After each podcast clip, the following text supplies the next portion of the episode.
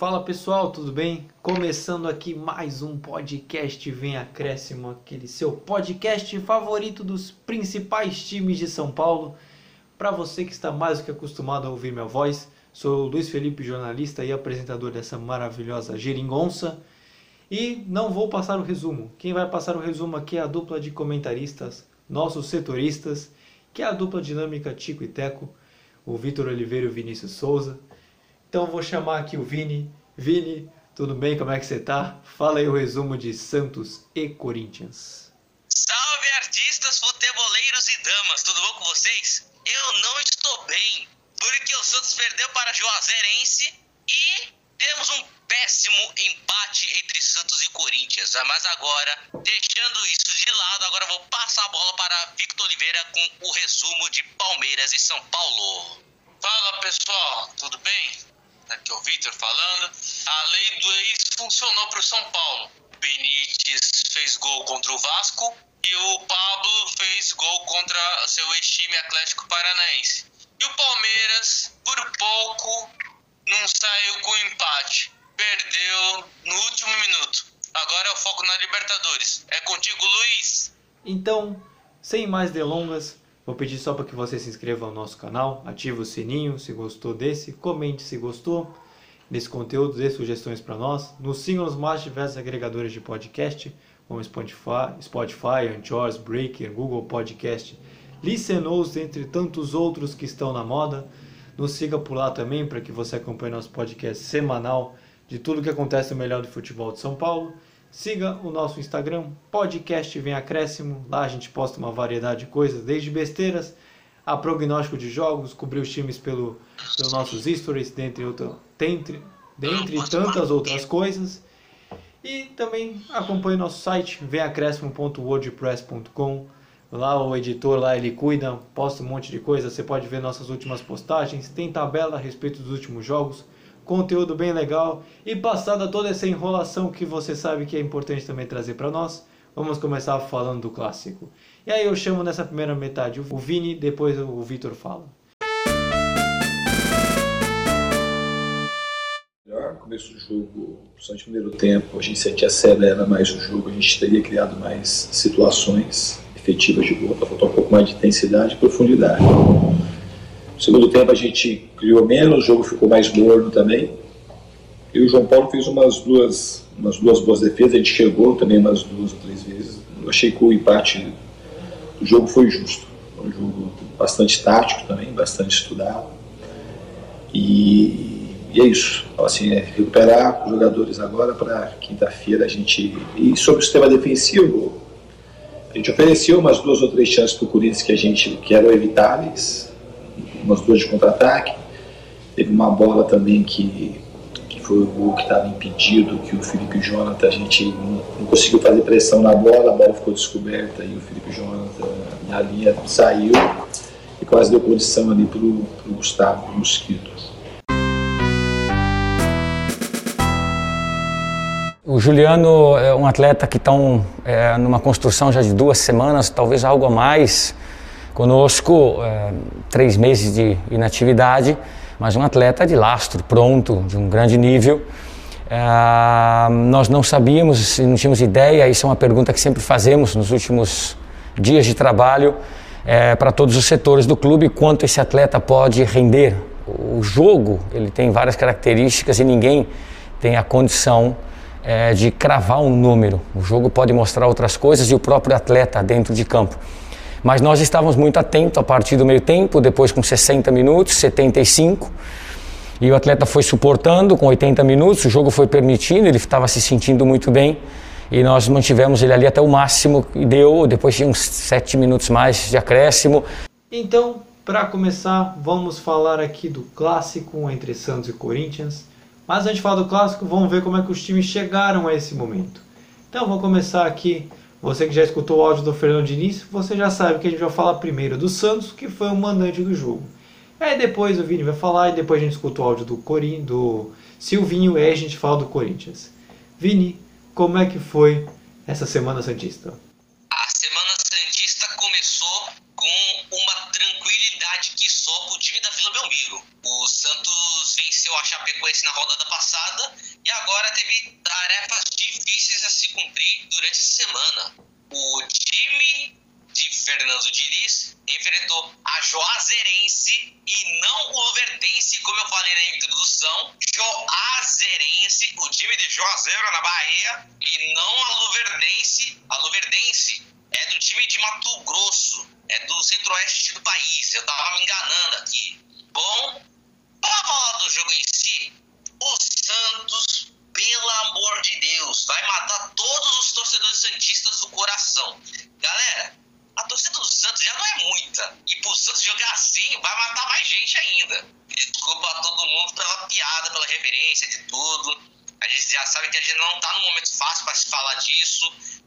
segue o ponte. Bom, o Santos perdeu de 2 a 0 para a Juazeirense por 2 a 0 com gols de, de Tauan e Ian Augusto. Mas mesmo assim não foi o suficiente para eliminar o time da Vila, porque ganhou o primeiro jogo de 4 a 0. Mas mesmo assim, o Santos estava usando a equipe reserva, então hum, segue o bonde então, tem nada para declarar mesmo. Agora, clássico, Santos, Corinthians. Um estava em oitavo, o outro estava em décimo primeiro. Era um jogo que ia marcar tudo o Santos com seu time titular, Corinthians, que conta com a estreia de Giuliano como titular. E o que aconteceu no clássico? Nada. O que só teve foi o Corinthians dominando o Santos de novo. Aí você vê o que a gente viu no Campeonato Paulista quando o Corinthians ganhou. A gente viu quase a mesma coisa, só que faltou os gols. Mas João Paulo salvou as bolas todas do, do Mosquito, do Jô, salvou o chute do Wagner também, a bola do Alisson no segundo tempo. Mas em resumo, o Santos jogou mal nos dois jogos. Confesso para você. O Santos pode até comemorar esse empate aí contra o Corinthians. Mas se não fosse o João Paulo, o resultado seria pior. Agora, pro lado do Corinthians, assim, o Corinthians até fica feliz por ter mostrado um bom volume. Só que também os corintianos ficam na bronca por causa do gol anulado do Jô e mais o pênalti que foi anulado pelo VAR. Onde o Corinthians poderia ter ganhado pelo menos de 2 a 0 ou 3 a 0 ou 4 se não fosse o João Paulo, o goleiro Santista. Mas em resumo, Giuliano jogou muito bem. Apesar de ter jogado é, literalmente a partida toda, né? Foi substituído no último minuto de jogo, onde, na minha opinião, foi desnecessário a substituição do Juliano, faltando um minuto para acabar. Mas, em resumo, o Corinthians jogou bem, poderia ter vencido, mas é para o próximo jogo. Pelo menos, a, pelo menos o Corinthians mostrou uma evolução depois da última partida contra o Flamengo. Contigo, Luiz. Então, vamos passar aqui para esses possíveis reforços corintianos. Um já estreou, que foi contra o Clássico, e o outro vai estrear com o Renato Augusto. Vini, o que, que dá para dizer para o time corintiano, para o torcedor corintiano, sobre essa estreia do Juliano e sobre a, sobre a nova estreia, a reestreia, entre aspas, do Renato Augusto no, no, time, do, no time do Corinthians. O que, que dá para esperar desses dois? comparando o que já estava antes e já fazendo um parecer até para o Juliano que já estreou. Então, Luiz, quando a gente viu o jogo do, do, do Corinthians contra o Santos, a gente viu que o jogo estava se passando pelo pé do Juliano em todas as vezes que o Corinthians chegava ao ataque. Agora, com a chegada do Renato Augusto, parece que o Corinthians vai mudar de patamar, dependendo de como o Renato vai se sair, né? porque o Renato Augusto está sem jogar desde dezembro, então ele teve esse tempo todo para recondicionar seu físico e também para se adaptar de novo ao futebol brasileiro. Mas o que a gente viu é um Corinthians com uma outra postura. Não é porque o Corinthians está jogando fora que teve mais volume ou porque joga em casa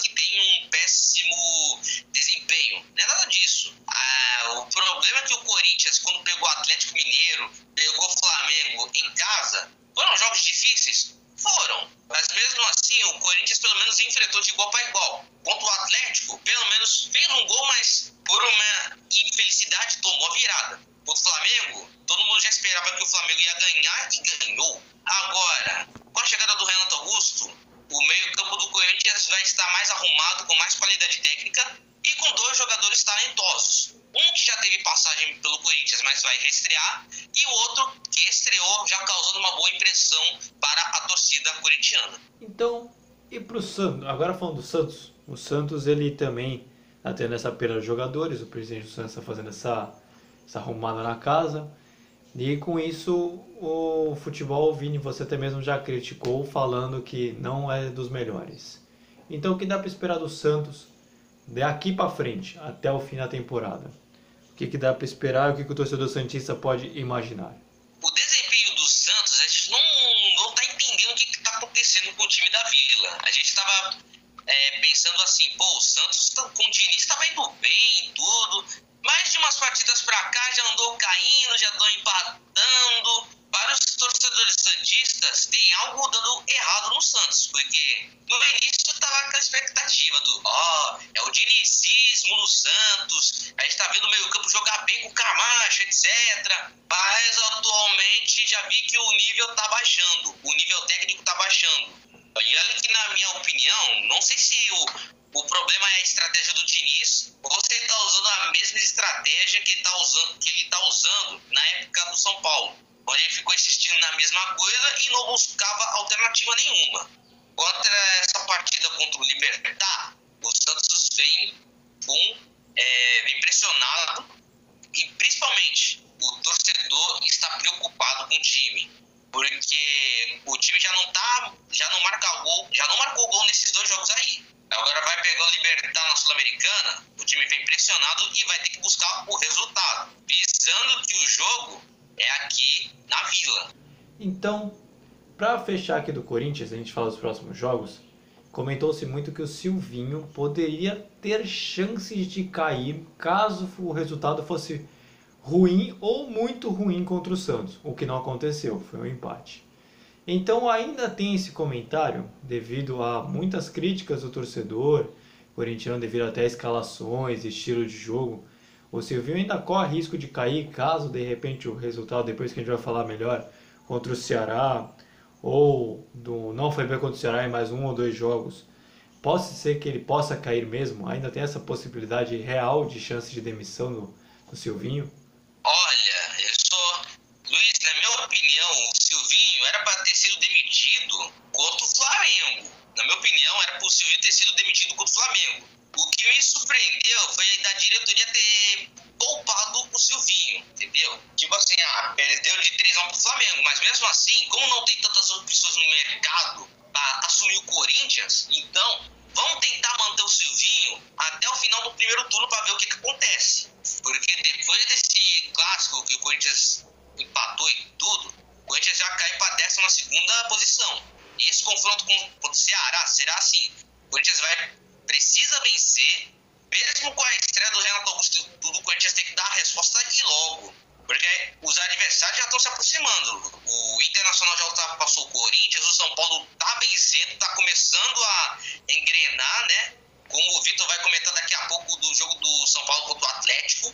E também a gente está vendo alguns adversários chegarem perto, ameaçar a ultrapassar, entendeu? Tem o Cuiabá, o Atlético Goianiense, tem o Esporte e ainda tem o América também. E o Corinthians precisa abrir o olho contra o Ceará. É porque vai estrear Renato Augusto e tudo, e o Corinthians vai achar assim, ah, é, já temos um, um bom meio campo. Não, a gente resolve no, resolve no campo, entendeu?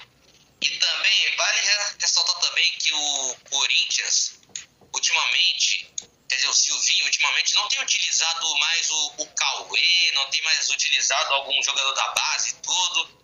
É que o Cauê, esse final de semana, quando, fez, quando ele estava jogando derby contra o Palmeiras, no Sub-20, marcou dois gols e os torcedores já estão pedindo a volta dele para os profissionais. Só para você ver, quem está acomodando o time tá mais a torcida do que o próprio Silvio, como alguns ficam criticando.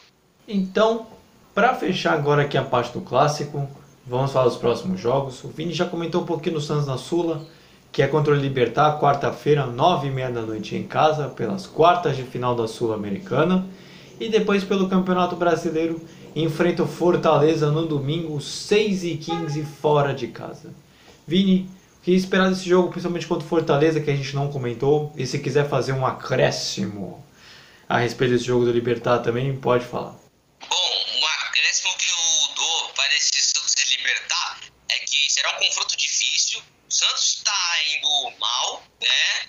Visando que o Libertar, apesar de ser um de ser time paraguai, é um time difícil de ser batido, tanto fora de casa, né? O Libertar tem, tem como ponto forte a defesa.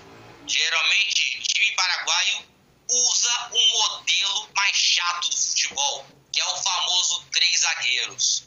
Três zagueiros com cinco no meio, dois na frente, três ou três, seis, um e assim por diante. Eles adoram uma formação com três zagueiros.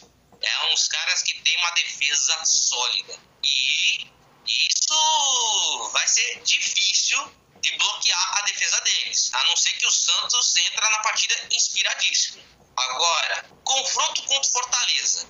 Meu irmão, o Fortaleza tá jogando muito, amigo. O Fortaleza do Voivoda não tá qualquer coisa não, hein? Tem gente que falava assim, ah, é o Fortaleza. É três pontos garantidos. Filhão, é Rogério Ceni, é o Anderson Moreira e agora é o Voivoda implementando esse Fortaleza ao longo dos anos.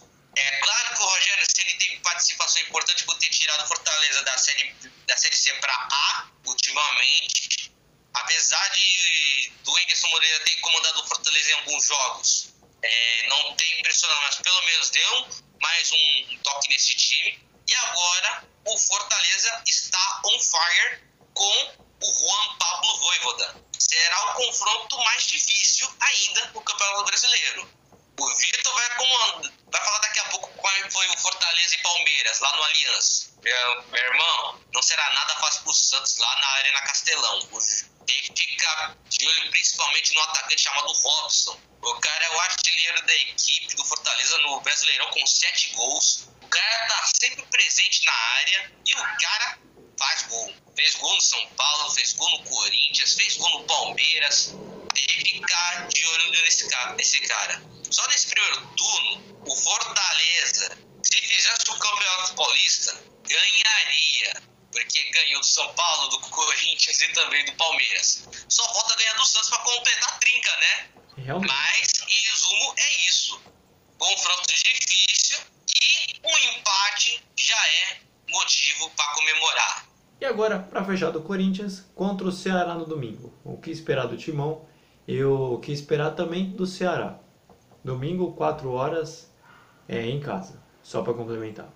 Bom, confronto com, com o Ceará. Ultimamente, o Corinthians não tem se dado bem contra o Ceará, tanto lá, na, lá em Ceará, lá na Arena Castelão, quanto aqui em Itaquera. Por incrível que pareça. Vocês sabiam que o Corinthians não ganhava do, Ce do Ceará até o ano passado? Isso mesmo que você ouviu, entendeu? Não é só Fortaleza, mas sim o Ceará está impossível no campeonato, ainda mais com o Guto Ferreira no comando. Bom, o Ceará, que está em sétimo lugar no Campeonato Brasileiro, ultimamente vem de um cadê? Vem de um empate contra o Atlético Goianiense, um Atlético chato também, que está na mesma posição que o Corinthians, quase. Mentira, está em nono. O... Para o Corinthians, esse confronto contra o Ceará será difícil também. Visando que, se a gente for fazer um nível de comparação de elenco, o Ceará está um pouco acima do Corinthians, assim. Mas, visando que o Corinthians vai jogar em casa, não tem o porquê do Corinthians é, ganhar essa partida. Tem como ganhar? Sim. Empate, pegaria mal. Agora, se perder, ia piorar tudo. Aí, aí, amigo, aí o torcedor do Corinthians vai pedir a demissão do, do Silvinho a, a partir daí, hein? Porque se o Corinthians já tem o, já tem o Ceará, no próximo final de semana terá o Atlético Paranaense fora. Então, é motivo para o Corinthians pensar assim: vamos somar, alcançar nossos objetivos. Se a gente fazer mais de 40 pontos, pelo menos a gente já vai conquistar um título, que é escapar da zona do rebaixamento. Realmente. Então aqui a gente fecha a parte do clássico E aí agora eu chamo o Vitor que ele vai fazer a outra metade do programa aqui, do, do podcast. E aí agora a gente vai falar do São Paulo. De, de Palmeiras ou não eh, va, va, a ser utilizado en otros momentos. Es importante para, para a gente, importante para São Paulo tener eh, dis, distintas, diferentes eh, de jogar futebol, mas nunca perder a vontade de ser protagonista. Então, jogar com três zagueiros, jogar com uma linha de quatro. Importante que São Paulo, que, que vê o jogo de São Paulo, sabe perfeitamente que quer ver e, e que vai haver. Eh, muitas vezes acontece durante 90 minutos, outras vezes não. É, hoje hoje foi, foi, foi um jogo muito, muito difícil, quando tuvimos que, que jogar futebol, jogamos futebol e quando, no segundo tempo, as, as situações começaram a, a, a virar diferentes.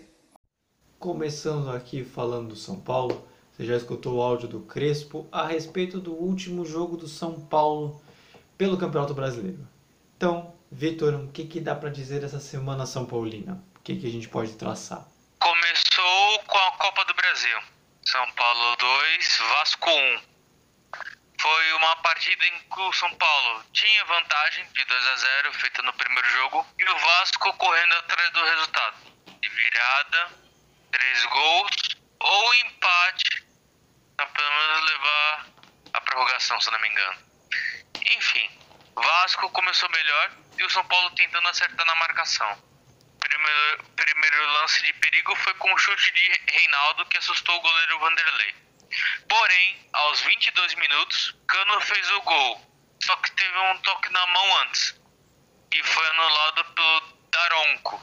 Depois disso, o jogo ficou mais tranquilo para o São Paulo, porque o Léo Jabá fez uma entrada duríssima no Reinaldo, de sola, e foi expulso.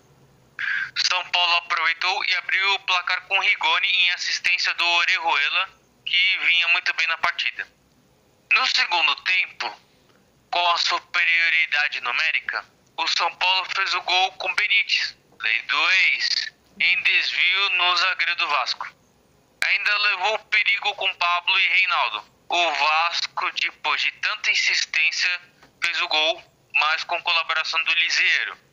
O Vasco, em busca do empate, deixou espaços para o São Paulo. Em uma escapada, no contra-ataque, Vitor Bueno foi calçado por trás por Leandro Castan e ele foi expulso. No final, Pablo perdeu mais um gol incrível, mas não fez falta. São Paulo controlou o jogo e a vantagem que tinha foi assegurada. Resumindo, partida segura, com ameaças no começo, mas depois ficou equilibrado. Com as expulsões, facilitou muito a vida do São Paulo, que teve uma classificação, se eu posso dizer, tranquila. Virando a página, indo para Brasileirão. Outro 2 a 1 São Paulo 2, Atlético Paranense 1. Antes de eu começar meu texto, minhas declarações aqui, é incrível que antes Desde 1999 até 2018, o São Paulo não ganhava na, na Arena da Baixada. Isso era o quê? Mais de 20 anos, se eu não me engano. Se eu tô com as contas em dia. Depois de 2018 para agora, o São Paulo tá mais de 3 anos sem perder do Atlético Paranaense lá. Ou seja, o jogo virou. Falta muito para conquistar 20 anos. Enfim, voltando aqui pro raciocínio, foi uma atuação muito boa do São Paulo. O Atlético com, com dificuldades na criação. No primeiro tempo, São Paulo começou melhor com oportunidades de Pablo e Rojas que perdeu um gol incrível. Atlético, porém, com dificuldades e erro dos zagueiros. Em uma jogada, Pablo feintou Pedro Henrique e sofreu o pênalti. Quem diria, o mesmo converteu abrindo o placar. E começa aquela brincadeira, nunca critiquei. Logo depois, com a desvantagem, o Atlético saiu em busca do empate. Saiu com Renato Kaiser, empatando a partida. Só que não demorou muito para ficar atrás do placar novamente. Mais uma vez a lei, do, a lei do ex deu certo para o São Paulo. Gabriel Sara cruzou e Pablo, bem posicionado, marcou o segundo dele na partida em falha do Thiago Heleno. No segundo tempo, o Atlético voltou mais intenso, tentando de tudo, com Richard, Nicão e Terans, mas não surtiu tanto efeito. É, enquanto o São Paulo teve oportunidades com Pablo, Igor Gomes, Gabriel Sara, só que também não deram, não deram muito certo. Sem pontaria. E se defendendo como podia, pois a pressão continuava grande em busca novamente do empate e o placar não se alterou mais, mesmo com 12 minutos de acréscimo.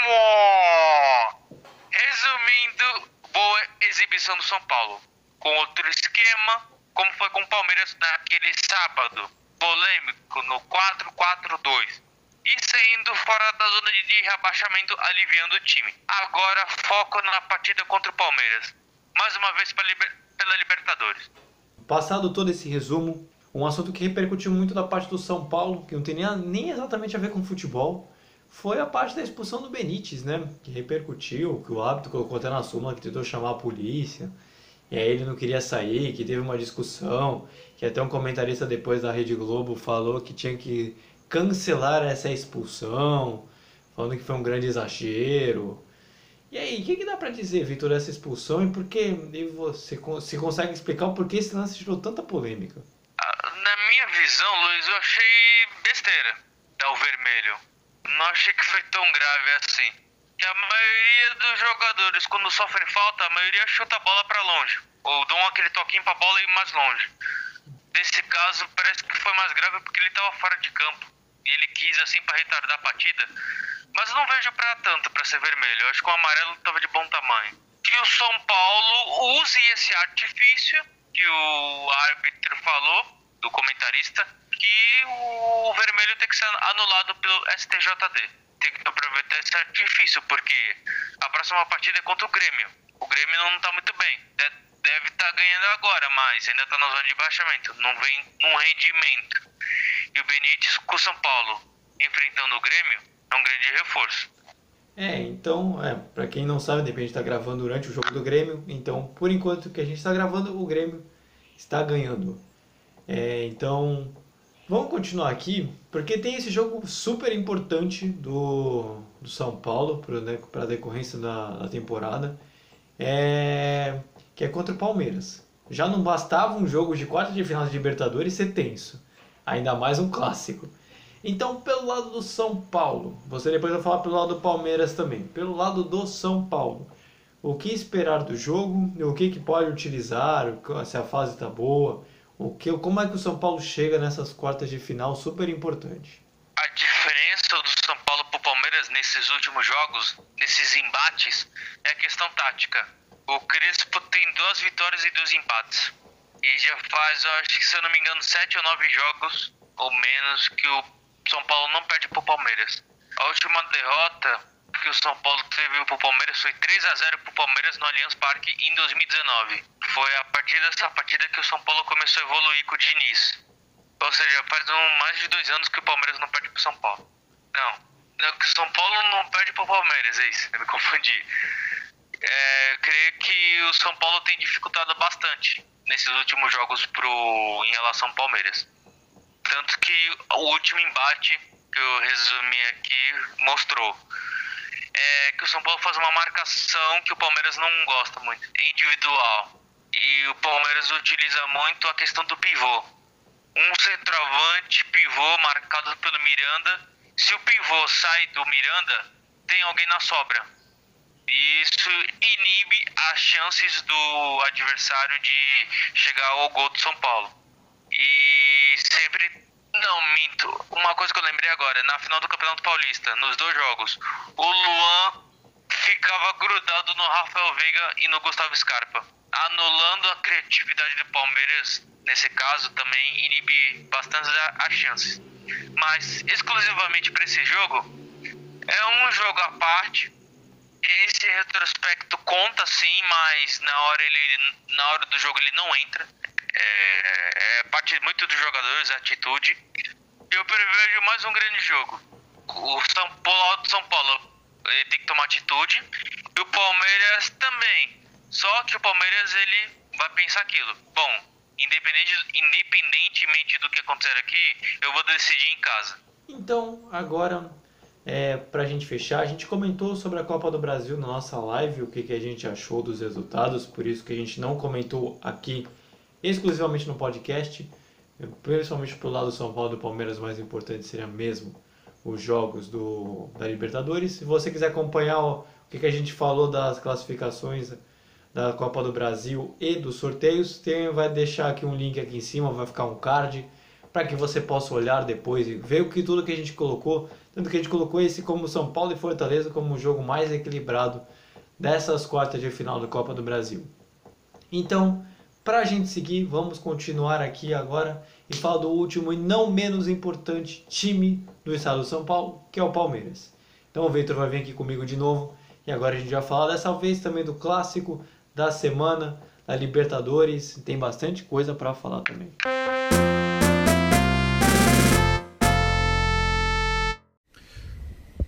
Uma parte da resposta à pergunta é que o nível do adversário é bom. A Fortaleza tem vindo a demonstrar isso este campeonato. mas acho que hoje foi muito eficaz e acabou por fazer golos onde normalmente a nossa equipa, onde a nossa equipa normalmente costuma ser eh, forte. Uh, não foi um jogo muito bem conseguido, sobretudo na segunda parte. Uh, primeira parte, eu acho que entramos bem, um jogo aberto, entre duas equipas que queriam ganhar o jogo. Uh, fizemos dois golos, metemos uma na trave. Nosso adversário acabou por fazer dois golos, como disse, golos que nós normalmente não sofremos. E vínhamos com uma série boa uh, defensiva. Isto mostra bem uh, a forma como atípica como sofremos os golos. Não são golos que normalmente nós sofremos. Começando aqui falando do Palmeiras. Vamos começar aqui falando dessa, desse início de semana, dessa semana, desculpa, é, do Palmeiras, que só teve um jogo que foi contra o Fortaleza, é, por causa que o meio de semana foi em decorrência da Copa do Brasil. Então, Vitor, o que, que você pode falar? Se quiser citar da semana, quiser citar alguma coisa por fora, beleza? Mas também do jogo Palmeiras e Fortaleza. Antes, durante a semana, é a questão do relacionado para essa partida. E o Palmeiras ele vai com o time completo para Libertadores, assim. E anunciaram a venda do Vinha. Foi as únicas coisas diferentes que aconteceu essa semana, tudo o Palmeiras teve essa semana para treinar tudo e enfrentou Fortaleza. 3 a 2 por Fortaleza sobre o Palmeiras, olha só. Foi um dos melhores jogos do brasileiro até aqui. Sábado à noite, vendo esse jogo, foi espetacular. Primeiro tempo foi ótimo, de duas equipes bem treinadas, que sabem o que fazer com a bola. Fortaleza não se intimidou, mas, mas acabou cometendo gol contra de Titi Logo em seguida, Marcelo Benevenuto, em chute, de, em chute de cabeça, olha só. Empatou o jogo na cobrança de Lucas Crispim. A insistência foi grande que Robson virou a partida. Como Vinícius mencionou, Palmeiras não se, não se abalou. Empatou com bigode em cruzamento do Scarpa. Se eu não me engano, é a 16 assistência dele. Ainda teve uma bola no travessão em chute do Renan. Ufa! Que jogo! No segundo tempo, é, foi um jogo à parte. Com Fortaleza indo para cima na batuta de Iago Pikachu. Palmeiras com suas substituições de Gabriel Veron, Dudu, Daverson não teve muito efeito. Eu acabei de escutar gol na sala, então algum dos dois times fizeram, fizeram gol. Voltando aqui, a zaga do Fortaleza bem postada, tanto que o Felipe foi expulso. Entrada em Daverson. Com superioridade numérica, o time de Abel não aproveitou e não criava muitas oportunidades. Muitas bolas alçadas na área com a entrada de Luiz Adriano. O pivô que eu falei. Nem falei de entrada do Vitor Luiz antes, porque ele era mais um personagem da drama, da trama, drama. Entrou e foi expulso. Basicamente foi isso que ele fez na partida. E logo após, aos 44 do segundo tempo, logo em seguida, no último minuto, Iago Pikachu fez uma jogada espetacular no domínio e tirando Gustavo Gomes e serviu Igor Torres fechando o placar no Aliança. Resumindo, prêmio para o time que brigou, lutou, não desistiu. Palmeiras caiu muito de rendimento com as substituições equivocadas de Abel. Pois não é possível tirar Scarpa e Veiga sendo que eles não jogaram durante a semana. Algo aconteceu. Enfim, agora é Libertadores, amigo. Aqui continuando, é, eu vou justamente falar da Libertadores também. Mas eu queria também fazer um comentário também que foi um jogaço também. Tudo bem que o torcedor palmeirense ficou chateado, mas um gol 50 minutos acho que é uma das coisas mais legais que tem no futebol, né? É aquele, aquele golpe de misericórdia que todo torcedor espera. Mas foi pro lado do Fortaleza. Então, Vitor, continuando aqui falando da Libertadores, assim como a gente falou pelo lado do São Paulo no clássico, nessas quartas de final, a gente pode dizer a mesma coisa pro Palmeiras também, né? Já não bastava quarta de final de Libertadores, já é dramático por si só, principal campeonato da temporada, e você ainda tem um clássico, só que dessa vez pro lado do Palmeiras, de um clássico de um, que já teve é, decisão de campeonato paulista e acabou perdendo. Então o que, que o Palmeiras pode aprender, utilizar esse jogo, é, o, utilizar o jogo da final da Copa do Brasil, da, do Paulista, desculpa, para poder aprender e utilizar esse jogo contra o Fortaleza para poder ganhar do São Paulo e se classificar à semifinal. É, como eu posso dizer, é um clássico à parte, tudo. É, você aprende com os erros, tudo. Que o Palmeiras, ele, como eu falei antes, tem sofrido bastante com o São Paulo na questão do sistema de marcação. Que o São Paulo ele pressiona bastante a, sa a saída de bola dos zagueiros e eles são lentos, os zagueiros palmeirenses, tudo eles têm que melhorar a questão da transição. E eu acredito que os laterais têm que dar aquela amplitude, abrir mais o campo para poder dar, dar, espaço para o avanço de outros jogadores, como Zé Rafael Danilo, por exemplo. Mas, eh, eh, como o histórico do Palmeiras contra o São Paulo nessas competições mata-matas não é muito favorável, eles vão em busca de reverter esse histórico. Então, eu acredito que vai ser um equilíbrio enorme e quem errar menos leva. Realmente, para esse tipo de fase, eu acho que quem errar, que nem você falou, quem tiver mais competência aliada à sorte vai acabar passando. Mas o Palmeiras também, apesar de estar se preparando para essa quarta de final, que é um jogo realmente importante, é... o... tem a perda da liderança, né? Acabou perdendo a liderança do campeonato para o Atlético Mineiro por causa dessa derrota justamente contra o Fortaleza. Então, o que dá para esperar do Palmeiras aqui para frente com essa perda de liderança? Será que de repente a fase que está ruim mesmo? Será que é, o, o, Atlético agora vai decolar? Já tem o Flamengo vindo? E o, o que, que dá para esperar do Palmeiras nesse Campeonato Brasileiro? Assim, essa última partida não, não quis dizer que está tudo perdido porque foi um grande jogo. O Fortaleza ganhou por méritos. Foi no último minuto da partida. Então eu acredito que não é na, nenhuma terra arrasada. E o Atlético Mineiro está jogando muito. E não, não tem o que falar assim. E o Flamengo tá chegando, é. O Palmeiras tem que ficar de olho também. O Palmeiras é um grande time, um grande elenco. Eles têm como olhar as duas competições do Brasileirão e a Libertadores. E eu não sei como é que vai ser, mas vai chegar uma hora que eles vão priorizar alguma. Então, agora pra gente fechar, vamos falar dos próximos jogos do Palmeiras, que é contra o São Paulo, que a gente já falou, né? São Paulo, fora de casa, 9h30, terça-feira.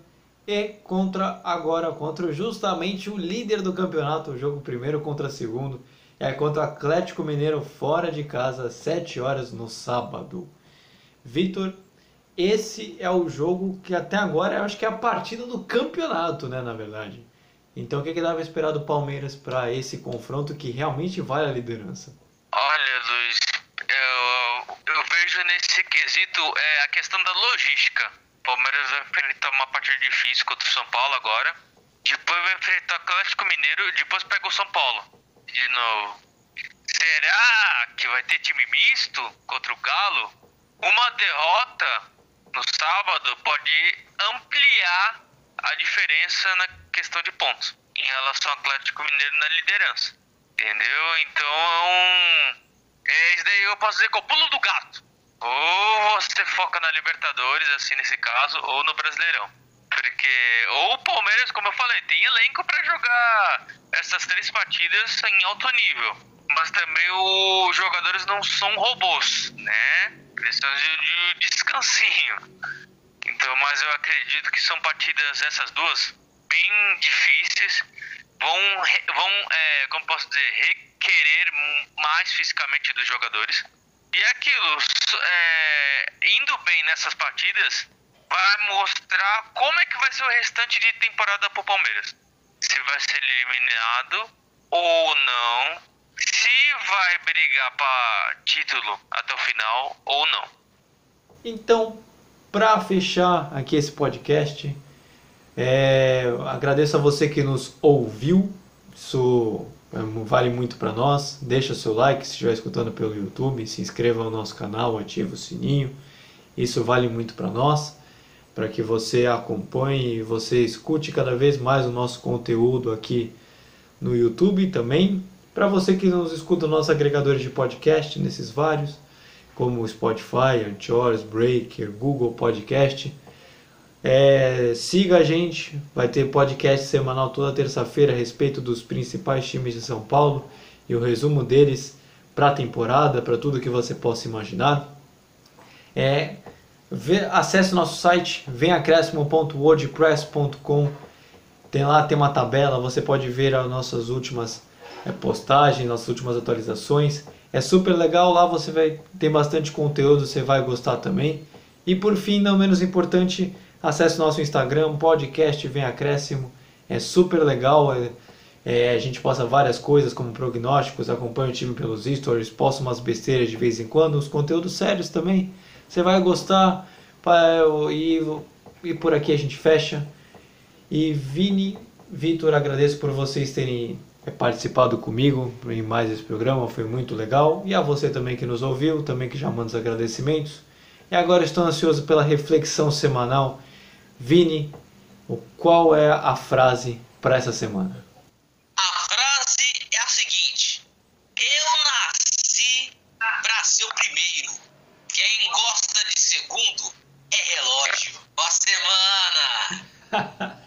Muito boa, muito boa, essa é legal. Frase reflexiva da semana, né?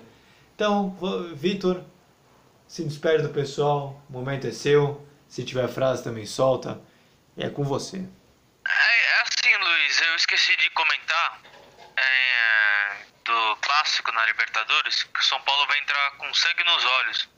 Porque diante do que aconteceu no outro sábado, Palmeiras e São Paulo 0 a 0 teve aquela polêmica com o VAR. Realmente. Não, não, tá bom. Sem problema. Pode acrescentar aqui a qualquer momento.